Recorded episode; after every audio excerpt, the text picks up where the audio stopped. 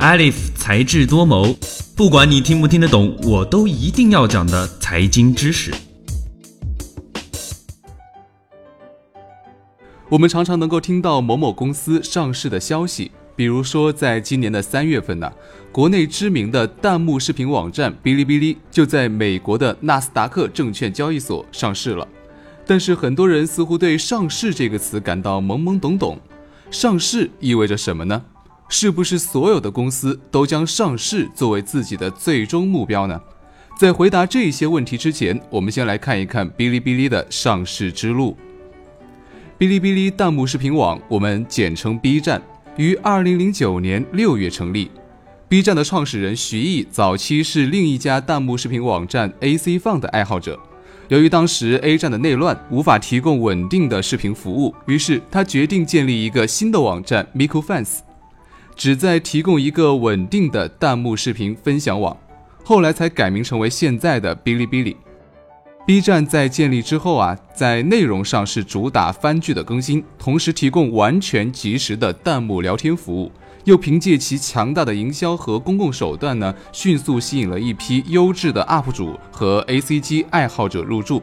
最后得以发展成为现在国内最大的弹幕视频分享网站和 ACG 亚文化群体的聚集地。在北京时间三月二十八号的晚上，B 站正式在美国纳斯达克证券交易所上市。首次公开募股的发行价为十一点五美元，约合人民币七十二点四元。按照四千两百万股美国存托凭证的发行量计算，B 站通过首次公开募股，累计募集了四点八三亿美元的资金，约合人民币三十点四亿元。与一般的公司相比呢，上市公司最大的特点在于可以利用证券市场进行筹资，广泛的吸收社会上的闲散资金。从而迅速地扩大企业规模，增强产品的竞争力和市场占有率。因此，股份有限公司发展到一定的规模之后啊，往往将公司的股票在交易所公开上市，作为企业发展的重要战略步骤。如果说我们小区附近的超市需要转让的话，转让费用可能会在几十万左右。这个转让的本质就是将超市当作商品出售了。但是，像 B 站这样体型巨大、拥有着过万名员工的公司很难被整体出售。那么，要转让公司的所有权该怎么办呢？如果将公司视作一个大蛋糕的话，我们可以把蛋糕切成一块块平均的小份，然后卖出这些小份的蛋糕获得资金。那么，这里小块的蛋糕其实就是我们公司的股份。让公司发行股份，也就是刚才我们所说的切成小块卖出去，这一点就是上市的第一步。更加官方的说法呢，就是让一家公司股份化。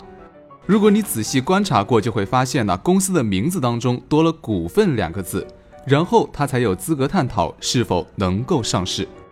一旦公司决定上市之后，就需要挑选他钟爱的证券交易所了。选择一个被广泛认可的市场中挂牌，这家公司才能被视作成一个真正的上市公司。就比如 B 站这一次选择了美国的纳斯达克证交所，不同的国家上市的制度也不尽相同。即使是同一个国家，不同的市场准入制度也不太一样。比如说，美国的纽约证券交易所要求预备上市的美国国内企业需要在上一年实现盈利两百五十万美元以上。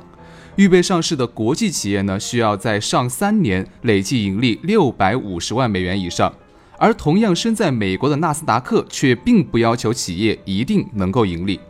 我国的证券市场啊，除了要求预备上市企业有良好的经营状况和盈利能力以外呢，还需要经过中国证券监督管理委员会，也就是我们常说的证监会进行审核，才能够选择在上海证交所或者是深圳的证交所上市发行。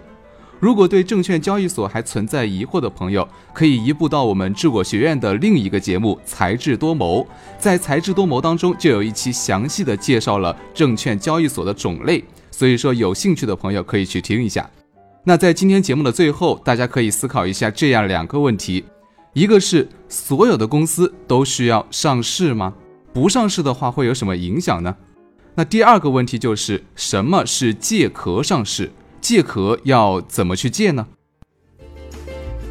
今天的节目到这儿就结束了。本期节目的文字稿我们会在智果学院的官方微博中同步更新，喜欢就请给我们点赞吧。我们下期再见，拜拜。